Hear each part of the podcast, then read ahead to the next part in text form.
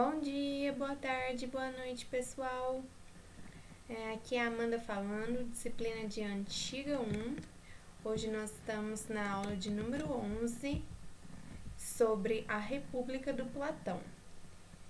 E apesar de a disciplina se chamar Antiga 1, a gente vai dar um salto para trás na história da filosofia. Da filosofia? Sim, da filosofia. A questão vai ser que, embora a gente esteja no campo literário, para remontar as origens do pensamento teórico sobre a literatura, a gente chega até os filósofos Platão e Aristóteles. E aí no segundo slide vocês vão ver os dois, Platão e Aristóteles, foram retirados de uma pintura. Mas nessa aula a gente vai focar no Platão e na obra dele, especialmente a República. Eu vou apresentar para vocês alguns dados dele para poder situar o autor e a obra, e depois vou fazer como que um sobrevoo pela República, pegando os principais pontos que vão aparecer no livro 10, que vai ser o que mais vai interessar para a gente. Bom, sobre o Platão então.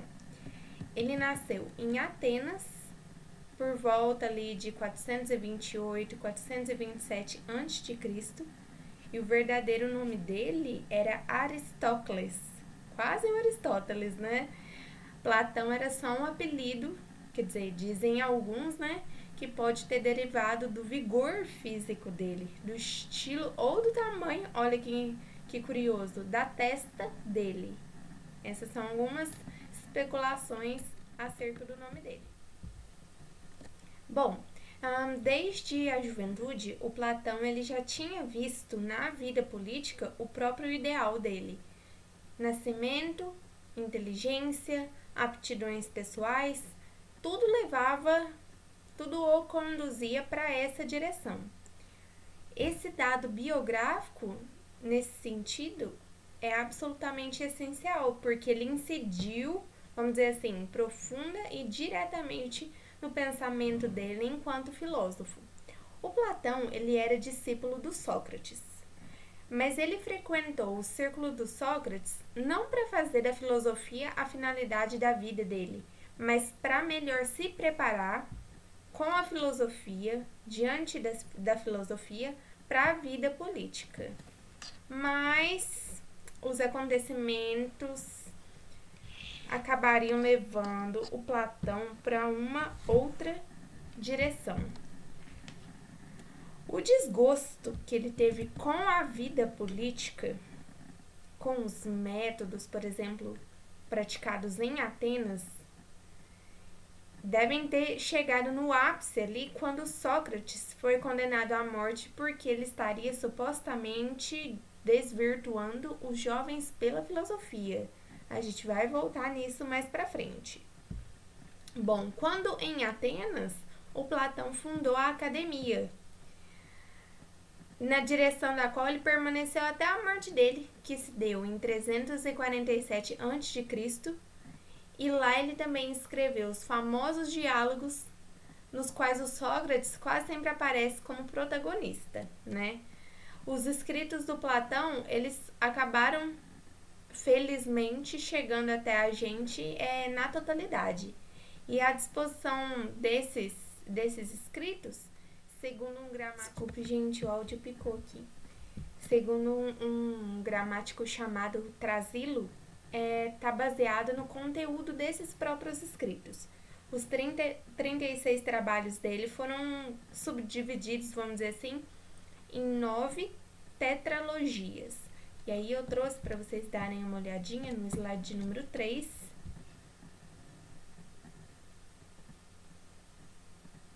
As obras, as tetralogias dele. E a interpretação desses escritos, ela propõe uma série de problemas muito, muito, muito complexos, que no conjunto é, vão constituir aquilo que o pessoal chama de questão platônica.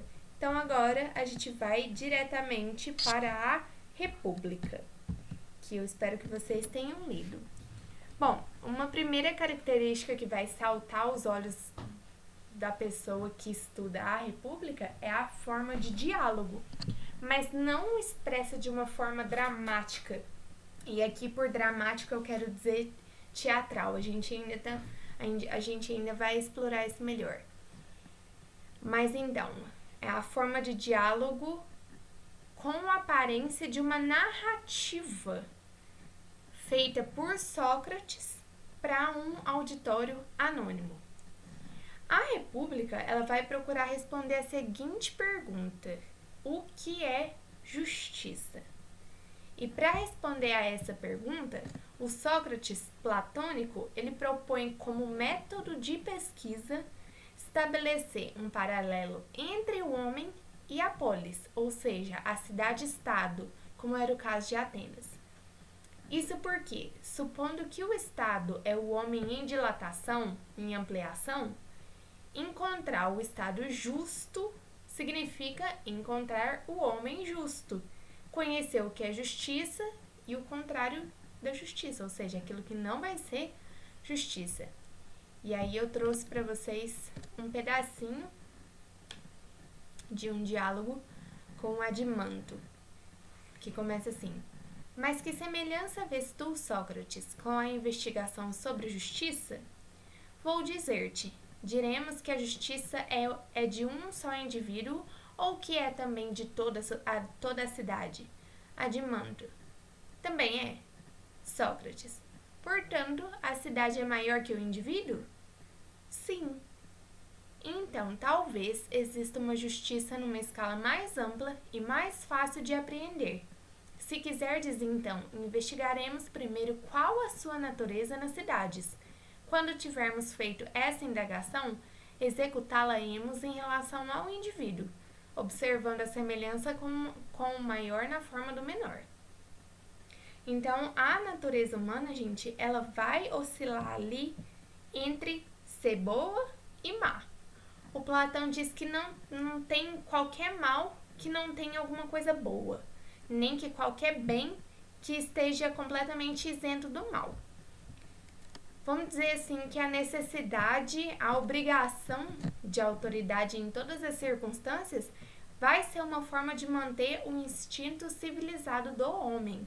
A sociedade vai decorrer dos desejos do homem o início de um estado ele vai se dar por causa dessas necessidades e da possibilidade de como que satisfazê-las por troca. É por causa disso que o homem vai tomar a liberdade de inventar. Mas é a necessidade, a necessidade que vai ser a real inventora ali. Mas enfim, os homens têm diferentes naturezas, e um homem vai fazer uma coisa melhor do que muitos outros, e daí vai vir a divisão do trabalho em diferentes empregos. Por exemplo, fabricantes de ferramentas, operários, pastores, enfim. Em algum lugar, no meio dos cidadãos, hora ou outra, uma outra justiça e uma outra injustiça vão aparecer. Daí a necessidade que o Platão vê de intervenção do Estado para manter a justiça.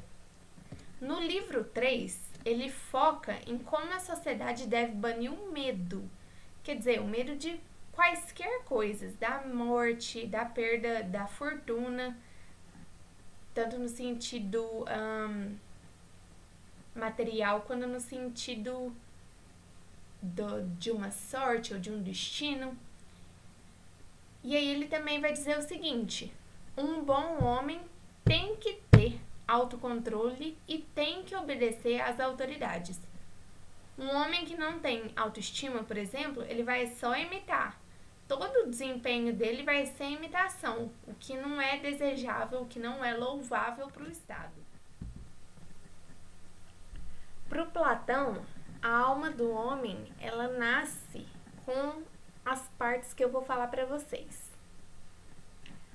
Bom, com relação às partes da alma: apetite, coragem e razão. Com relação às virtudes agora: temperança, valor e sabedoria. E as classes sociais seriam a dos trabalhadores, a dos guardiã, guardiões e a dos governantes. E aí, com relação ao homem, dependendo da parte que ele evolui, ele acaba pertencendo a uma classe social dentro do Estado.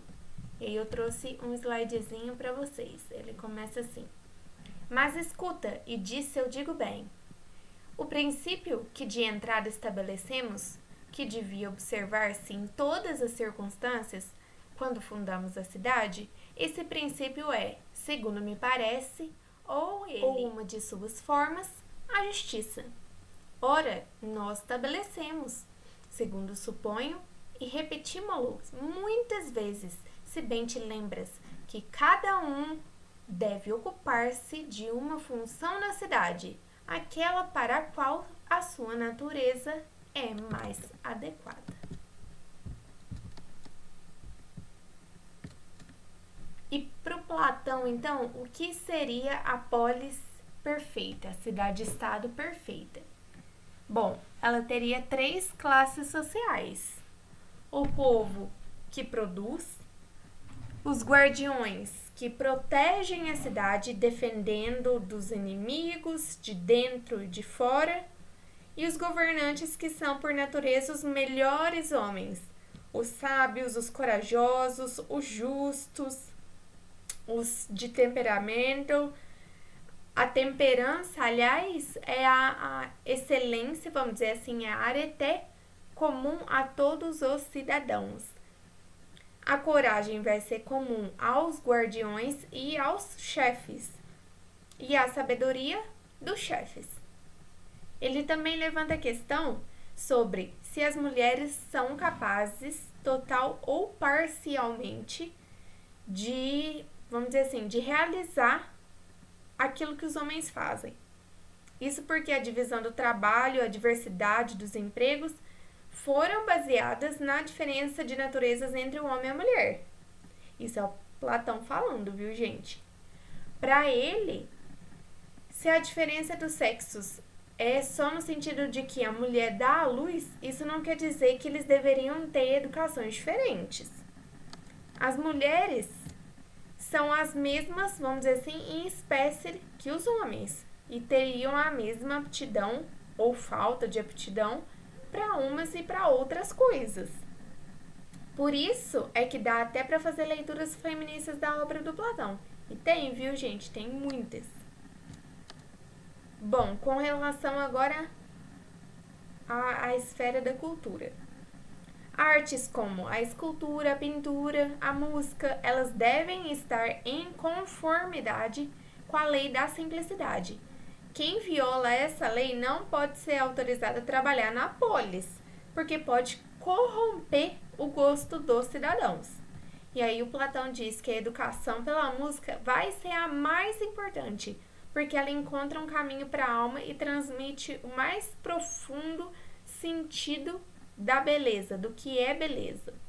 Mas também ele vai dizer que as emoções e as paixões, é, elas atrapalham a capacidade do homem de bem pensar e de se perceber a diferença entre o que é ilusório e o que é real, então entre ilusão e realidade.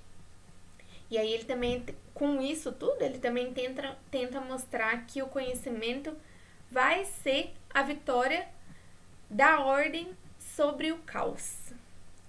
Agora, apesar de os estudos terem, vamos dizer assim, avançado na área da teoria da literatura, o Platão ainda consegue encontrar um lugar nos estudos teóricos, não para ajudar na compreensão da obra literária enquanto uma expressão de linguagem com um valor estético próprio, mas sim para mostrar, dentro do panorama da literatura, o lugar de, vamos dizer assim, de artefato social na qual ela acabou sendo colocada, sem outra serventia que desse para ela o reconhecimento de válida por si mesma, né?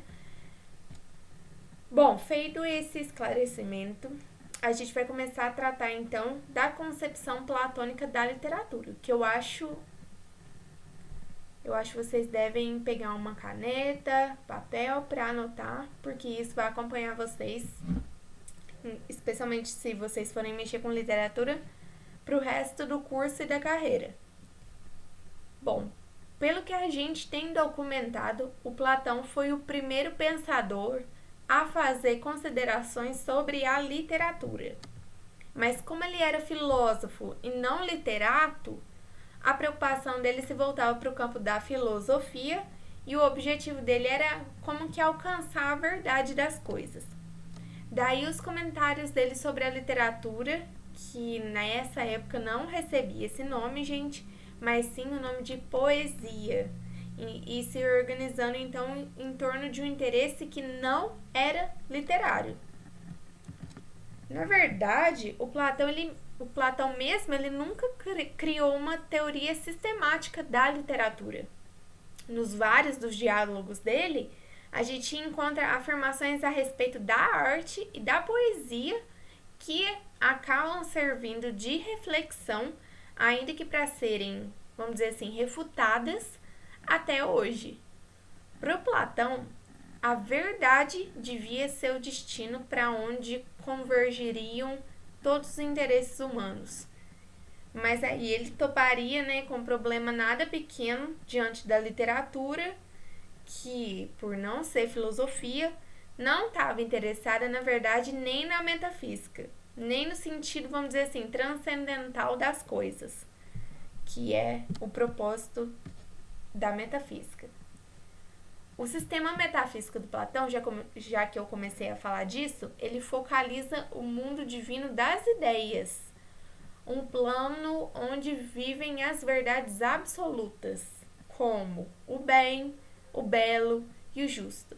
E é por causa disso que vocês vão encontrar nas obras dele e que tratam da obra dele, é, esses, esses, essas verdades com letra maiúscula. Já no plano da matéria, no qual estamos nós, que guardamos na nossa memória a perfeição que a gente viu enquanto a gente viveu no mundo metafísico. Ou seja, para o Platão a verdade estava fora desse mundo de a verdade tá nas ideias e tudo que aparece nos sentidos.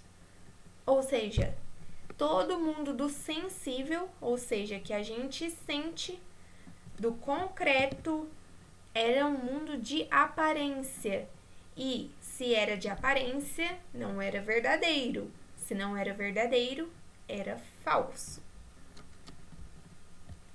Então, por exemplo, a gente tem no mundo inteligível a ideia de bem, de verdade, de conhecimento, de um sujeito que conhece, que vai estar na obra como sujeito cognoscente, a faculdade da razão, o exercício da razão e a aptidão para conhecer. Já no mundo sensível, com relação a essas mesmas categorias, a gente tem o sol, a luz, os objetos da visão, o sujeito que vê, a faculdade da visão, o exercício da visão e a aptidão para ver. Mas nisso que eu falei para vocês, a gente vai ter um problema sério. É que o Platão criou imaginariamente um estado ideal, que é a república, que quer dizer a coisa pública do povo. Para que o Estado funcionasse direito, era necessário que tudo nele se orientasse pela e para a verdade. Então, qualquer coisa que escapasse a esse interesse devia ser banida da República sob pena desse Estado desmoronar política, administrativa e socialmente. Ele mesmo considerava esse Estado tão perfeito quanto possível, né? E aí eu trouxe para vocês o slide de número 6 que não é, não é só uma citação, tem um pedacinho meu aí também. No qual eu digo que para resguardar a perfeição da polis, o Platão determinou que não se admitisse nele o Estado A poesia puramente imitativa, e aí a partezinha dele. Nunca se deve dar acolhida a essa espécie de poesia. Ou seja, a parte puramente imitativa da poesia era aquela que só se voltava para a imaginação, que não se interessava pelo Estado, que se descuidava, vamos dizer assim, dos deuses, do louvor aos deuses da honra aos heróis ou da homenagem para os generais, aos homens guerreiros valentes que defendiam o Estado. A poesia imitativa era aquela que estava ocupada da criação, do trabalho com a linguagem, com uma forma de contar histórias, de recuperar lendas, de, atua de atualizar como que mitos imaginários com o fim de só deleitar o leitor ou o ouvinte, né? E a esse tipo de poesia, o Platão se dirigia com um sentimento de aversão. E eu trouxe também no slide número 7. A mim parece que esse gênero de poesia é veneno para os que o ouvem, se não estiverem munidos de seu antídoto que consiste em dar o justo valor a tais coisas. E esse justo valor era considerar essa poesia como bela, sim, mas sem perder de vista que era perigosa porque ela não estava tratando de fatos reais, fatos verdadeiros.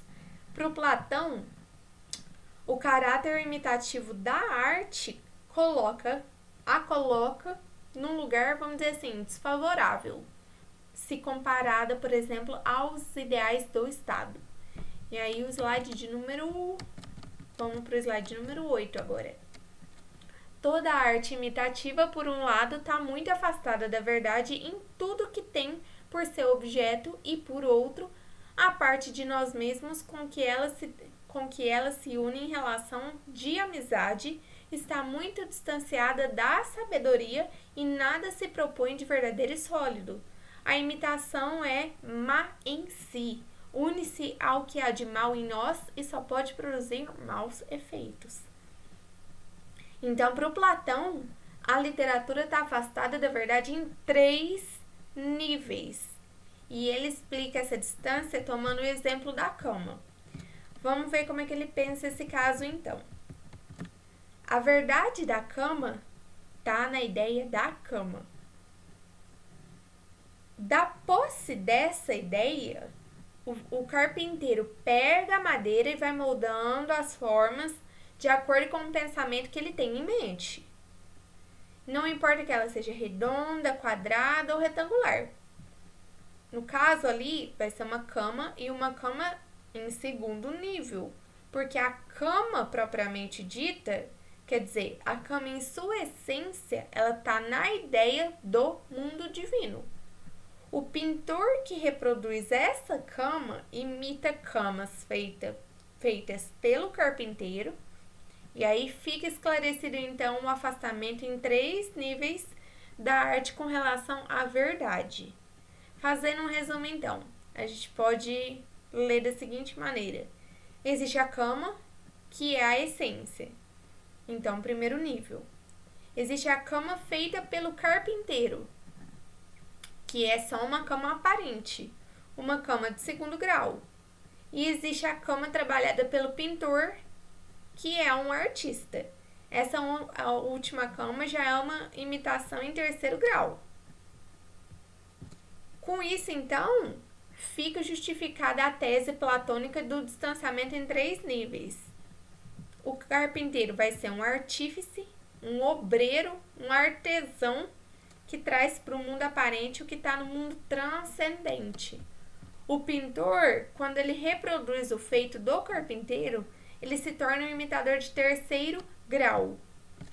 E aí, então, no slide número 9, quem compõe tragédias na sua qualidade de imitador está 3 graus afastado do rei e da verdade. Estar afastado do rei significa então estar tá afastado do que é certo, perfeito. É estar tá afastado daquele que tem que contempla a verdade em si mesma e a verdade na essência das coisas. E aí, na tentativa de mostrar a legitimidade, a veracidade da ideia dele, o Platão pergunta se o Homero por acaso já levou adiante uma guerra ou pelo menos já se orientou a partir dos conselhos. Então, resumindo a natureza do trabalho do poeta, ele vai dizer que, e agora eu estou no slide número 10, todos os poetas são imitadores de fantasmas e jamais chegam à realidade. Esse comentário, ele não vai ser desrespeitoso ao Homero ou à poesia, porque o Platão reconheceu o valor deles, muito embora ele não perdesse o papel social da poesia. Não perdesse de vista. Desculpa, acho que eu não falei. O problema, gente, é que não tinha, vamos dizer assim, uma precaução contra os, os males, os malefícios do que esse tipo podia trazer, vamos dizer assim, pela sedução, pelo fascínio que ela tinha sobre os ouvintes ou os leitores.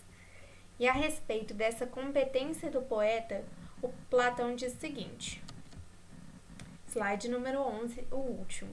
Assim, o poeta, sem outro talento que o de imitar, mediante certa colocação de palavras e expressões figuradas, sabe tão bem dar a cada parte as cores que lhe pertencem que, ou fale do ofício de sapateiro, ou trate de guerra e outros temas quaisquer, seu discurso, ajudado pela medida, pelo número e pela harmonia, persuade aos que o ouvem e só julgam pelos versos de que se acha perfeitamente instruído nas coisas tratadas.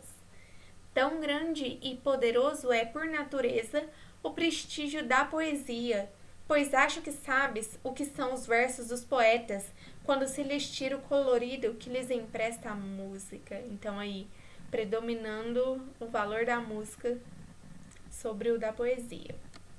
Bom, no livro Fedro, Platão vai dizer que o poeta, no puro ato de criador, não deve ser submetido à censura, mas esse juízo aparentemente favorável não vai ter nada de defesa ou de valorização estética. Ele vem do fato de o Platão achar que o poeta se deixa levar pela emoção, pelo imaginativo. Já na obra de diálogo chamada Ion, o poeta aparece como um rapsodo, ou seja, aquele que costura, inspirado pelos deuses e falando para o povo. O próprio Ion, que é personagem central desse diálogo, é um rapsodo que, re, que recita versos de poetas reconhecidos.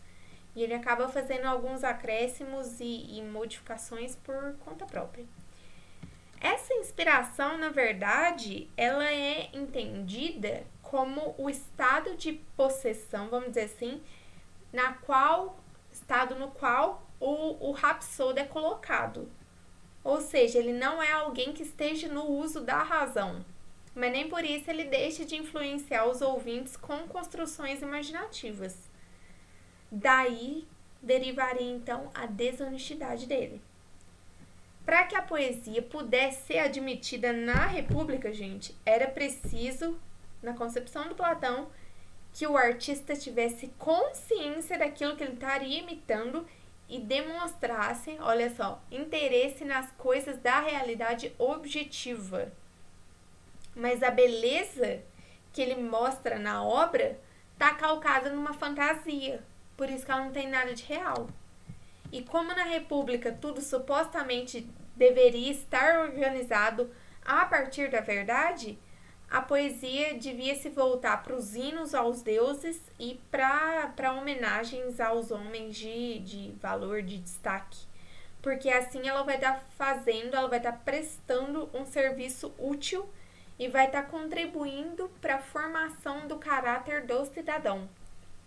E nesse modo de ver as coisas, se for permitido, por exemplo, o espírito, vamos dizer assim, mórbido e emotivo da lírica ou mesmo o espírito imitativo da épica, isso vai significar abrir mão da razão e da ordem, que são os melhores conselheiros pro e para o bem comum, vamos dizer assim.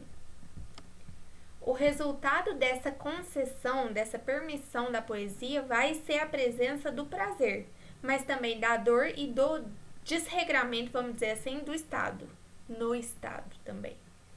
Essa prioridade dos, dos interesses do Estado em detrimento da descarga emocional das pessoas também estava, segundo Platão, é, visando ao, a preservação do indivíduo, muito embora ele fosse considerado menor que o Estado, como eu já falei para vocês. No livro 2, o Platão já tinha afirmado que o Estado é maior que o homem, porque a causa da existência do Estado é a impossibilidade de cada indivíduo bastar a si mesmo. Por isso, o Estado são muitos homens com propósito, com propósito de servirem uns aos outros. E nessa tarefa de serviço mútuo, vão estar as ações que precisam ganhar sentido na lógica do funcionamento da sociedade.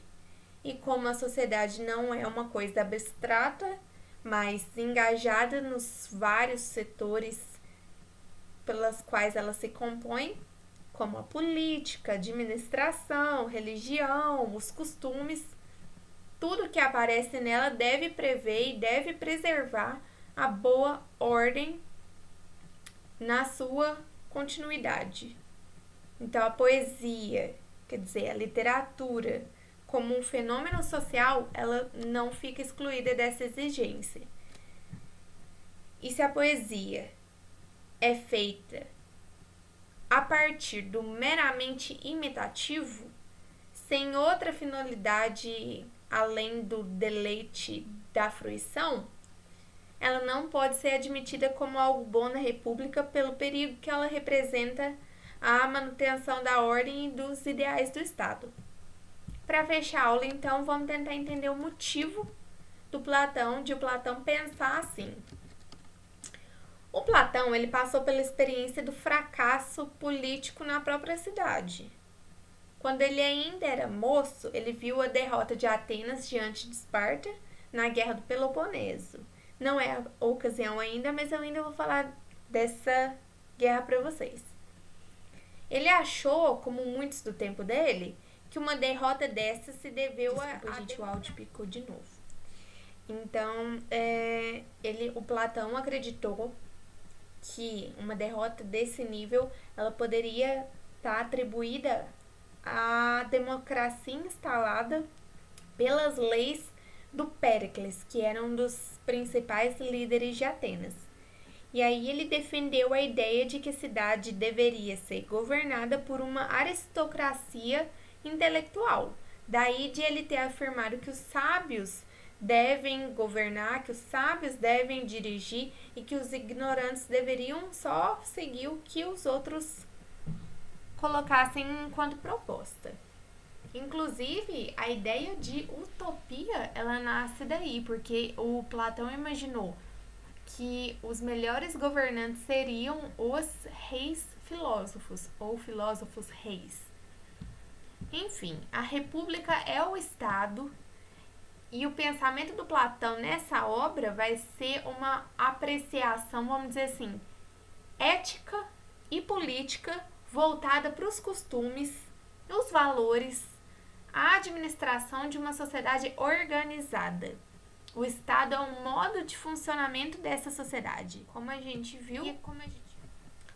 O principal lugar no qual o, o Platão vai tratar da literatura é o livro 10 da República que é o livro no qual ele vai traçar também as normas que devem reger a sociedade. A gente também viu que o Platão ele não chega a ser propriamente um teórico da literatura, já que as referências que ele faz são todas voltadas para o melhor funcionamento da sociedade. Ou seja, a literatura não é vista por ela mesma, mas só com, enquanto um produto social que pode ou não contribuir para a ordem do Estado, a depender das condições nas quais ela se dá, né? E ela é só vista do ponto de vista ético e político-filosófico. O valor dela não consiste em ter uma razão própria de ser, mas em poder servir à sociedade. E a valorização que ela poderia receber na República vai vir de critérios extraliterários, critérios que não têm nada a ver com a linguagem ou com a arte. Mas não é só dessa vertente que vão vir as restrições para a poesia. É também de um posicionamento, vamos dizer assim, epistemológico, ou seja, de conhecimento, segundo o qual a verdadeira realidade está na ideia do objeto e nunca no próprio objeto como uma manifestação da, do, do fenômeno da realidade empírica, ou seja, daquilo que é perceptível pela observação. Para o Platão, todos os poetas vão ser imitadores de fantasmas e nunca vão chegar à realidade, como a gente viu. Daí a poesia ser relegada à condição de falsidade. Em suma, a gente pode dizer que na obra do Platão, a literatura, enquanto literatura, não foi o alvo das considerações dele, né? Ela só aparece como um dado, vamos dizer assim, da realidade que, em certas condições, pode ter um valor social, mas todas as condições levadas por ele em conta vão ser extraliterárias. E com isso a gente fecha as considerações sobre o Platão e a República.